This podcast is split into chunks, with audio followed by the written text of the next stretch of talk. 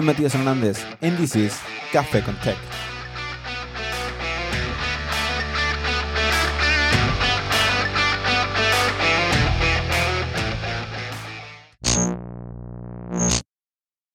My name is Matias Hernandez. I'm a Chilean software engineer currently working with CleverTech. I'm also an egghead instructor and a technical writer. Now, without further ado, let's start with the show. And thanks to the sponsors of this show, Auth0 and Cloudinary Media Developer Expert Program. Auth0 provides an out-of-the-box authentication and authorization platform for any application with just a few lines of code. Check the incredible documentation and examples on auth0.com and Cloudinary MDE program is a community of developers to share insight, expertise, and best practices of using media technology in web and mobile applications. Check it out on cloudinary.com.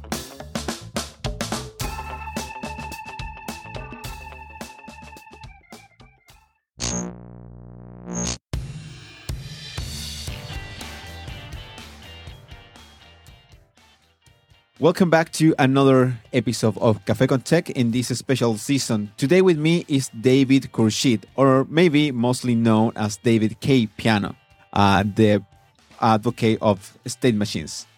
Hey, David, thank you for coming to the show. Hey, thank you for having me.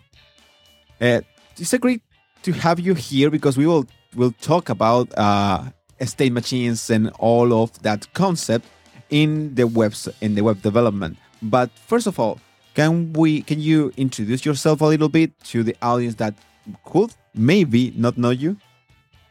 sure. Yeah, my name is David Khurshid. I've been a web developer for I think about 10 years now. I've been, you know, working everywhere from startups to most recently in Microsoft. And I actually just recently quit uh, my job in Microsoft to go uh, fully independent and start my own thing. Um, but yeah, I've been also talking around the world, something that I miss very, very much, and I hope to do so again. And the topics I love talking about are uh, front end user interfaces, animations, and of course, state machines and state charts. I'm also the creator of the library XState, which is a library for um, creating state machines and state charts in JavaScript or TypeScript. That's awesome. Uh, can I ask you, uh, do, did you already uh, describe somewhere else what is your next step? Can you give us uh, maybe a glimpse of that? I actually didn't really uh, say it explicitly. I just mentioned I quit Microsoft and I gave you know sort of a few hints, but long story short, uh, I'm going to try to make XState a full, like a full time thing, and so uh, basically starting a company behind it and offering some really useful tools and services um, for any web developer to create state machines and state charts, and also able to do it visually and um, analyze them and share them and collaborate. And I don't know, we have a whole lot of things planned. So wow, that yeah. sounds amazing. Uh, so starting into the main topic here, that's around all of your content and work, uh, state machines. This is something I learned or kind of learned uh, during my uh, bachelor degree, uh, and never ever I hear about that anymore till recently related with UI implementations and web development. What is that? Why is that? Why state machines kind of fall into the into the cracks of development and then suddenly research as a solution for a big problem? It's actually a really interesting question because, like you mentioned, state machines are usually taught in an academic setting where it's for, um, I, I, guess they're called um, deterministic finite automatons, where uh, you're using them for either implementing regexes or doing like just sort of creating acceptors and things like that. And so the bridge between that and actually using them for user interfaces and applications is not an obvious bridge, but um, state charts were uh, created in 1989, and that sort of revealed how state machines can actually be used for things more than uh, you know what their academic setting um, implies that they're used for.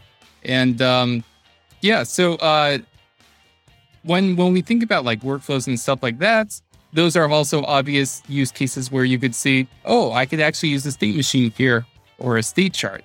And um, yeah.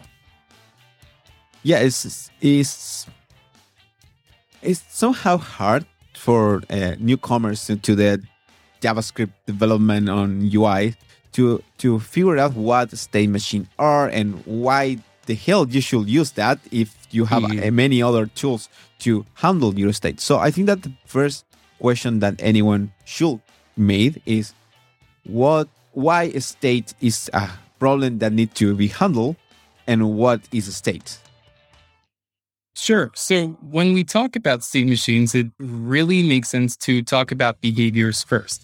When you're creating an application, it could be in uh, one of many behaviors. So, uh, for example, if you're trying to load data, then the loading of that data is a behavior, and you might want to allow certain things to happen or forbid certain things from happening in that behavior. Um, and so when the data is finally loaded, that's a different behavior. So by behaviors, I mean how your application is going to react to certain events. Um, in fact, you could think of like you and me. Uh, we have behaviors. For example, I could be sleepy or I could be awake, and I react to different events depending on if I'm sleeping or awake. And uh, also, I can't be both sleeping and awake at the same time. So that's Hopefully. one of the key yeah, that that's one of the key tenets of what a state machine is. Is you could only be in one of a finite set of states at a time. Um. So yeah. And try, trying to come back to uh, another question: Why in the UI development state became a problem that need to uh, complex solutions like a state machine thinking about that complex kind of complex solution to handle this state. Why UI why why UI require sorry why UI development requires that kind of uh, tools just to handle this little thing. Well, it's mostly because when we're describing the aforementioned behaviors in our applications, they're not really explicit. So we when we're making our applications, typically we don't have a loading state and a success state. We might just have a Boolean variable that says is loading. And we might think that that's fine. Like all we have to do is check the status of that is loading Boolean to see, okay, what should we do next? Uh, but the problem comes when you add more and more of those Boolean variables, like now is error. And then you have to check, like, did the promise actually succeed? So you have an is success Boolean. And so now you have to make sure that is loading isn't true at the same time that is success is true um, and multiply this problem times like a hundred uh, as your app gets more complex and you start adding more features and you have to manage different things happening at the same time. Um, because applications aren't just this big ball of functionality where a user could do anything at any given time. Uh, applications have modes. And so those modes are something that we clearly want to separate into, uh, you know, different behaviors so that uh, it's clear what can happen in the app at any of those given modes. Um, you know, for example, like if you have a machine and you know you want to say if I press this button something should happen, um, if the machine is off, then obviously that button should do nothing. So instead of having a boolean that says is off or is on, do this, then you just define different modes, an off mode and an on mode, and then you define the behavior for each of those modes. And so that's what state machines really help with is organizing those states. It's those somehow somehow a different mental model uh, and in the UI development process. Um, I think that when React came, uh, most of the people start fiddling around with the state because it's kind of natural in the framework. And mm-hmm. we set up Flux, we set up Redux, and we start putting everything inside of that. Uh, UI management, state UI state management, and server state management all inside of that. But what you describe is a bit different. It's not just is. I think that the is loading is error example is really good because everyone can understand, but at the same time, it's really different of the mode that you are describing. Like, is uh, the collection of data or the collection or how you describe the state is different. In React world, how do you uh, sort of define these states? Uh, let me rephrase that. How did you came to the realization of creating XState to try to implement that in the current frameworks that are around? So uh, I, I, started creating XStates. Um, actually, it was uh, one of my first jobs. Uh, we we had like a big application where we had different medical uh, workflows, and they were really really complex. Like it was one of those big wizard forms where if you clicked one thing, then you might get different fields showing up, and then you have to click the next step. And then if you choose something different and go back, you have to handle certain logic for that. It got really complex really quickly. So as a junior developer, I was trying to find what are some better patterns that I might not know of that really help me simplify this logic in a declarative way. Uh, because I, I'm a visual learner, so I really wanted to see something where I could both visually diagram and implement some code. Um, and so that's when I started learning about state machines and state charts.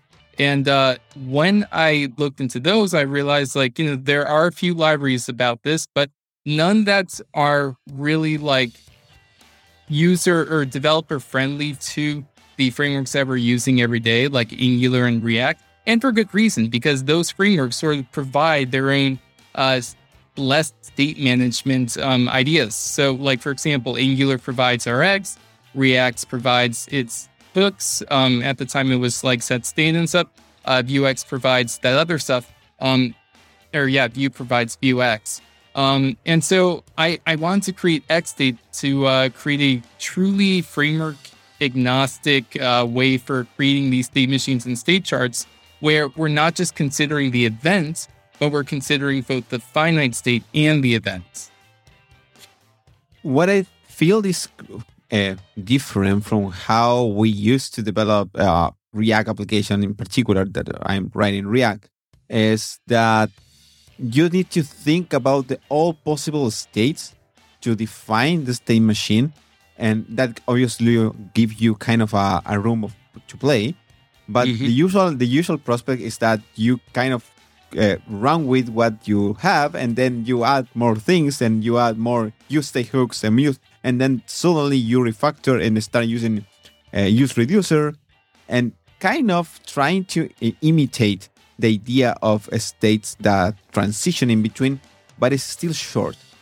So in react world in particular how far is react from uh, React utilities to, for from state uh, state machines implementation. And because I know you develop another tool, uh, kind of in the middle, the use effect reducer, that I'm kind of a fan of it because it's really useful. But how far are, are we with the current tools on React or other frameworks to implementation of state machines and how we can move to that? Because developers that doesn't know about state machine at all. It's kind of not teach it anywhere. Mm-hmm. Yeah, and obviously we're trying to solve that by creating lots of educational material and tutorials to let developers learn more about state machines and state charts. Uh, but as far as how far we are from that, uh, I, I would say that we're both pretty close and far at the same time. Uh, with hooks, React introduced the concept, or not the concept, but there's just the notion in React's components of um, of both event-based states, which is what you use reducers for, and declarative effects. Uh, the problem is that both of those are separated. So um, effects are run in the use effects hook in response to some arbitrary piece of data changing. And that's not ideal. That's not really the way that we think as developers. We think like, okay, when this event happens, do these acts or do these effects and then change the state. We don't think like change the state and based on what changed, you know, run this effects. That's sort of um, implicit. And so that that's why you mentioned use effect re- reducer. That is a stepping stone to getting closer to the XState model of both declarative effects and states based on events. So you're right. Like the, the way to get closer to it is to actually use reducer because that's going to, you know, uh, reinforce the mental model of sending events to change states. And um, from there, it's actually a pretty short leap to go to um, to full on XStates. And so the use machine um, hook in uh, XState React, it actually looks very close to use reducer. So that refactoring it is actually not that bad. Yeah, that is one of the fears of many developers around. That Mhm. is, okay, I want to start using this new shiny tool that it's complete makes sense for me, but I also need to teach that to my team and Yeah. actually refactor things to make it work. How difficult could be that? Like, I will take my current project and I, I will start adding XState or more than okay one question is how difficult could be to refactor that another question is what is kind of the best use case to sell the need of XState into the project Well, um, the difficulty for refactoring, it's actually not too difficult. And the reason is because XState works at the local level first. If you want global state, just like Redux, you could easily just put um, XState, uh, they're called services, which are instances of machines. You could put that in use context and then just use it everywhere.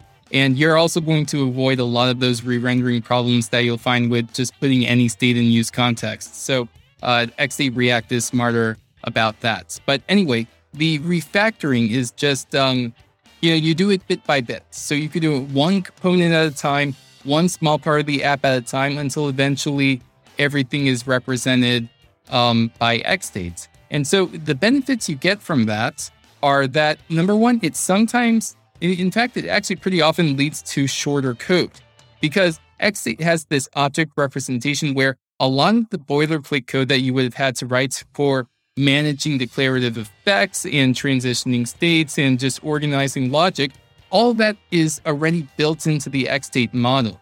And the other biggest selling points, um, and this in fact was the selling point for me for state charts, was uh, it the visualizer. So the ability to visualize and inspect your state machines in real time as you're working on your app. Um, and so uh, that's that's a huge value benefits to development teams because now they don't have to pour through code and try to read it all and understand how it works. Instead, they could just have a very clear visual of what the application logic is supposed to be. And learning how to read a state diagram is not much of a learning curve because you're just following arrows. You're in a box, you follow the arrow, now you're in a different box. So, um, yeah. yeah mm, since you mentioned that the following the state chart or state machine the diagram is what kind of what a skill need a developer needs to start fiddling playing around with XState what is kind of the basic knowledge that you need to know to, to start working on Well, I, I think at at first I would have said that it was you- have to have a good understanding of state machines and state charts. Uh, but honestly, right now you just have to have a good understanding of um, use reducer. So the idea of changing state based on events, because you could use XState as a much shorter uh, use reducer, and you know you could use it however you want. Um, instead of like having to define all the finite states of front, uh, you could just use a machine with a single state and then edit the um, what's called context or extended states. Uh, you, you could just edit that however you want and then later go back and refactor. So that's the very beginning starting point and you know it's it's not much of a learning curve to get there and then once you learn more concepts about state machines and state charts then you could refactor your state machines to be more robust you mentioned a, a concept here the concept of a machine that as far as i understand is the representation of the actual state machine that is performing the actions and managing the events but how can you uh, kind of describe the concept of machine and what the machine does So a machine you could think of as a reducer with rules. So um, if you think about your normal reducers that you create, whether you've used the use reducer hook or used Redux, um, a, reducer is typically like you have a big switch statement, and based on what event or they call it action, but what event comes in, you change the state based on that. Um, with machines, you add an extra layer to that. So instead of basing it on the event, you base it on the state. So it's like, okay, am I in the loading states? All right, what are like now what events came in? So it goes state, then events, and then it, you know, you determine what the next state is and what the actions uh, for that state are. So that that's the main difference there. So you, you could think of a machine basically the same as a reducer, but a reducer that also handles declarative actions or declarative effects, really. Yeah, and and, just to keep in the um, beginner mindset here. That's. No worries. Sorry. it's no worries. That's no problem. Everything can be edited after, so doesn't matter. Right. So keeping the beginner mindset here, uh, you mentioned declarative effects. What are those, and how that is different from just effects? Like whether whether why are you uh, naming this as declarative versus imperative? That I imagine that is the other one. Yeah. So declarative effects is just a way of saying this is the effects that should happen. So um, one difference, like an imperative effect, would mean that as you're going through the function and trying to determine the next state, you're also executing those effects. There's absolutely no way to track them because, you know, effects are fire and forget. Once you've executed them, they're they're executed and uh, the function return value of the function is just going to be that state. So you you have no and this is how um for example Thunk middleware and Redux works too. The reducers only return states. There's no indication of what effects should be executed. Declarative effects are basically a way of saying here is an array of all the effects that should be executed by something. So without executing them, it's just a description of please execute this effect when you get the chance. So that's what a declarative effect is. And you and so the state machine have this concept of machine, the concept of event, and the concept of declarative effect. And all mm-hmm. of that works together. The effect the effect is triggered or launched when the certain event happens. So that replaces the com- the whole the boilerplate and the complexity of use effect effect the use effect hook. That is what value change, when the value change, and all of that. That means that the declaration of the code to create the state machine can be uh, long, right? Hard, like writing uh, the the name of the band, the name of the transition, and then the the effect that needs to happen when the transition happens. Is that complex, or it sounds weirder when I say it? well, that, that that's actually a kind of sorry. I, no worries. The dog want to explain this all. Yeah, yeah. That, that's actually a common thought that, um, oh, we're, we're just introducing a lot of complexity by making this big state machine uh, definition. But in reality, it's not introducing complexity, it's just making the complexity that already exists very clear. We're not adding any additional complexity, it's just a way of organizing like the different states and transitions that could happen in a single object structure. And uh, like I mentioned earlier, XState does use a in object structure, but you could just abstract things into variables and functions and make that look a little bit cleaner. Um, you could also, uh, if you have a really big machine, uh, you could use um, what's called invocations. And so you could just invoke a different machine that uh, contains encapsulated behavior. So you don't have to have one huge machine that tries to do everything. So you can have a machine of machines. Yeah, Yes. Like complete composition through the end. The other thing I uh, encounter when I was working with use effect reducer is that sometimes the effect depends on some props. Yeah. So you can act, you cannot actually move it out outside of the function to make it look cleaner because yes, that's the only reason when, why you wanted to move it. Mm-hmm. What happened here with the XState? Can you what happens if the effect that you want depends on some data that is that belongs to the inside of the component?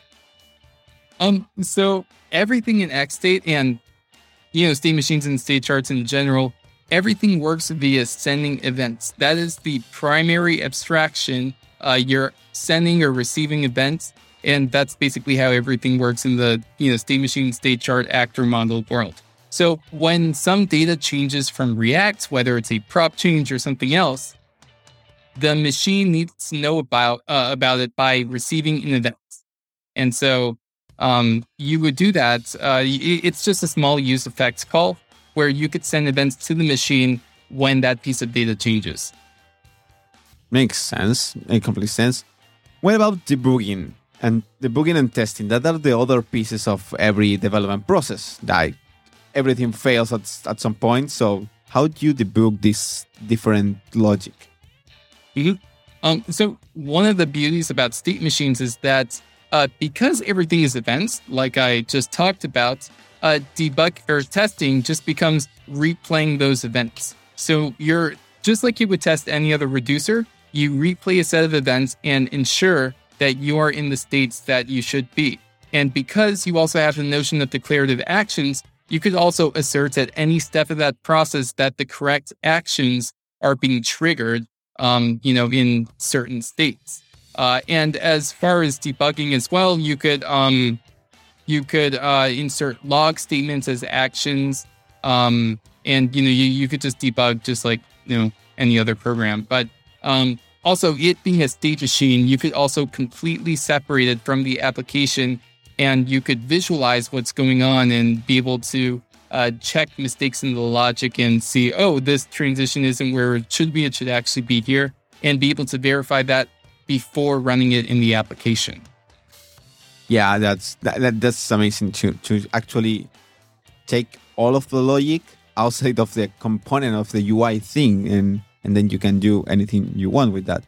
One thing that I uh, forgot to ask is another concept that it uh, shows a lot is transition. I think mm-hmm. that is not used among the other uh, process or frameworks, but so what is a transition? A transition is a change between states based on an event. So, for example, if I'm sleeping, that's a state, and if the event, like the alarm clock going off, happens, now I'm in the awake state. So I transition from asleep to awake. And I might do some actions, or um, also the transition might uh, have a what, what's called a guard, which, uh, for example, if I'm in really deep sleep, like I'm really tired, then I might not transition to the awake state if the alarm goes off. I mean, hopefully I will. Um, but yeah, so it's just a change in states based on an event, and it's always because of an event. That's how everything happens with you know state machines and state charts. And you can fire effects or or other events in the transition process, right? Yes, yes, you can. In fact, that's a that's actually a really useful. I, I want to call it advanced technique of state machines and state charts, where if you receive an event, you could also like send yourself an event, or you could send another machine an event, and you know do things like that. Yeah, that's that. That can help you uh, orchestrate hard or complex workflows. Yes. Uh, what What else is kind of missing from me about the XState? Um, content material? I know that you have some material on egghead. I know that there is the site with a lot of documentation. I know that there is a kind of a curated list of XState uh, of, of machines already shipped ready to use. What else mm-hmm. people can find? By the way all of that in the show notes. Yeah so on xstate uh, the documentation there are resources where there's hundreds of resources written by other people about um, you know just uh, how to make machines and how to use XState in your applications. There's also a really good uh, resource called xstates-catalog.com. Um, and so uh, that contains a collection of very useful machines that you could visualize at the same time um, as you're reading through the documentation. Yeah, we're also uh, we're also creating um, a lot of tutorials and examples that are going to be in the repository. Um, so trust me, a lot of educational material is coming out soon. Yeah, I know uh, for sure, and and that's always uh, helpful. Um, but in the state management world, that is, I'm not sure if what happens in, in other frameworks, but at least in React, is kind of a big, big uh, problem and concept that everyone discuss. XState is in, is in a little corner of the entire uh, thing. Like people is always talking about Redux still context Mhm. and other tools like SW SWR or React Query. So how can XState somehow take over the state management problem in React or other frameworks? Uh, Or what- that's a good. Yeah. Yeah, go ahead. That that that's a really good question. Um, so instead of taking over, you know, we want to work with you know a lot of developers on how they're uh, currently uh, using states. So uh, we believe like that's the the missing part of state management, just in the um, you know, in the web in general, is uh, something where you don't have a global store for state management. Instead, you have local isolated stores, you could call it, that all communicate with each other. So having a framework for that, which is what XState provides. Um, also, the idea of declarative effects built into the state management library. Uh, that's something that you know XState also provides, and it's something where we want to show off its usefulness right now because uh, the way that developers are doing these effects is it's very ad hoc. It's not something that you could easily track nor easily test, and uh, so both those like declarative effects and um, you know the other thing I mentioned, those are very important to state management, we believe, and um, also uh, just being completely framework agnostic and eventually language agnostic too. Uh, we're working on XState Python right now, and it's going to be coming out for other languages where you could basically use that same machine definition in you know any framework, any language, and it's all going to work exactly the same. So I think that those are going to be some really killer features uh, for XStates, and uh, you know, hopefully, you know, other state management frameworks can get behind those same ideas, or um, you know, we could, you know, show somehow that XState is really uh, one of the best solutions for that. That what you mentioned brings me to two more questions. One is um, you uh, said that we'll have uh, more languages, and then you can actually use the same state machine declaration into across the language. That means that since the state machine declaration is an object, it can actually be a JSON file, right? Like It can, ex- yeah. and then you can just share that JSON file across. And that also means that maybe you can create types from that JSON, and that actually you can just share the types, like. Mhm. Yeah? Yes. That's amazing. That's really useful. And and the second question is related with um Daniel Linsley, creator of React Query, and uh, Kent C. Dodds uh, are two of the bigger, I mean, maybe uh, thought leader about uh, the different states, like US UI state and server state Mhm. where XState falls into these two categories, or there are no categories for XState. uh, XState unifies both of them. So it basically, um, one thing that I don't think we talk too much about is uh, the actor model. So you could think of each of these theme machines as living or as defining the behavior of single actors. And so actors communicate by sending each other messages. And by the way, the actor model is really old as well, too. I think it was created around 1973. Um, and so when you think about UI states, like each component can be an actor. And then when you think about server state, that itself can be an actor as well. So the way that you orchestrate logic between the UI and the server is you reduce the problem to just actors talking to each other. It's a server actor talking to a UI actor, and then you could replace that server actor with maybe a mock actor if you're testing, or a you know web socket actor or a web worker or something else. So it's really location independent and implementation independence because it's just a thing that you uh, send messages to. And so um, XState doesn't try to be like a library for UI or a library for server state or a library for workflow logic. It instead tries to distill all of these different um, notions of states down into uh, into its most basic parts, which is actors sending messages to each other. And you mentioned the actor model and the longevity of that. It's kind of a trend that the web development is bringing back some old practices uh, from computer science uh, that are the state machine is really old, the, the, the, the actor model is really old. Uh, did, are we reinventing the wheel? Uh, no, we are just uh, rediscovering the wheel. More like so. Uh, well, well, what I think happened is like the wheel is uh, these basic concepts of computer science. In fact, you could put uh, you know functional programming and mutability into that category, and you know just a lot of basic principles that um, either we're using every day or have been forgotten. Um, like that's all part of the wheel. And then developers, um, as we tend to do, we want to invent, uh, you know, fancier things um, that you know might not, you know, function exactly the same as a wheel. And so here, IMD and many others are trying to say, uh, hey, there's this thing called the wheel that was invented decades ago. And what we have right now is sort of a weird shape, doesn't really look like a wheel. You say it works, you say it's easier to make, but guess what? The wheel has been tried and tested for many decades. Let's try using what already works before. So we're, we're not reinventing anything. In fact, we're just going back to um, the old way of doing things and doing so as faithfully as we can to what the original ideas were.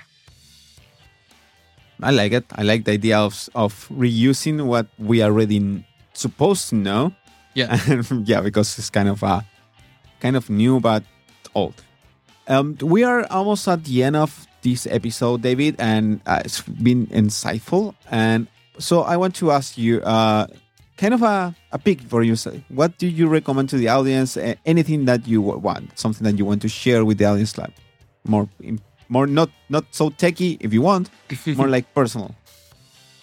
Uh, well, um, I I, I do want to share that uh, we are going to be coming out with some new uh, State Machine State Chart tools as part of the company I mentioned, Stately. Uh, uh, so if you go to stately.ai, uh, there's a mailing list where if you sign up, you'll be the first to know about um, all of these fun updates. Uh, it, it's not one of those mailing lists where I send an email every week. It's more like once every couple months or something. So, um, yeah, you know, check that out. Oh, also, um, I uh, I do a lot of streams on what we call the Keyframers, which is a weekly live stream um, where we uh, bring imaginative user interfaces to life. Uh, and we do do a lot of things with steam machines as well. So um, if you want to see steam machines used in practice, then check out uh, the Keyframers on YouTube. All of that links will be found in the show notes, so don't forget to check that out. Um, David, anything else you want to kind of say for your last words? That sounds so deadly, like like end words, end words for for for the show. Like I don't know, some thoughts.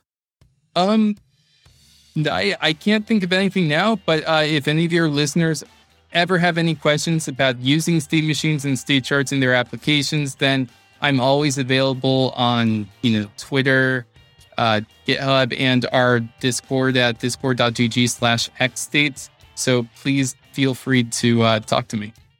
Yeah, the, the Discord is a really good addition. So uh, and also uh, looks like you're always in Twitter. So yeah, yeah, that's yes. that's nice. uh, thank you, David. This was a good episode of Cafe con Tech. Uh, please check the note, show notes. Follow David in Twitter. You can find him as David K Piano, right? Mm-hmm. Yeah. So we hear us in the next episode. Head on over to cafecon.tech to check the show's complete archive and read the transcripts in English and Spanish. And talking about Spanish translations, Gracias a Escuela Frontend por su auspicio con transcripciones y traducciones. Escuela Frontend es una nueva plataforma de cursos en español. Los cursos están diseñados para que puedas construir una carrera exitosa como Frontend Developer. La mejor manera de enterarte de los primeros cursos que se estarán lanzando es suscribiéndote al newsletter de escuelafrontend.com. Don't forget to subscribe to the show in your favorite podcast application and leave a review if you like the show. I catch you the next week, and as always, keep coding.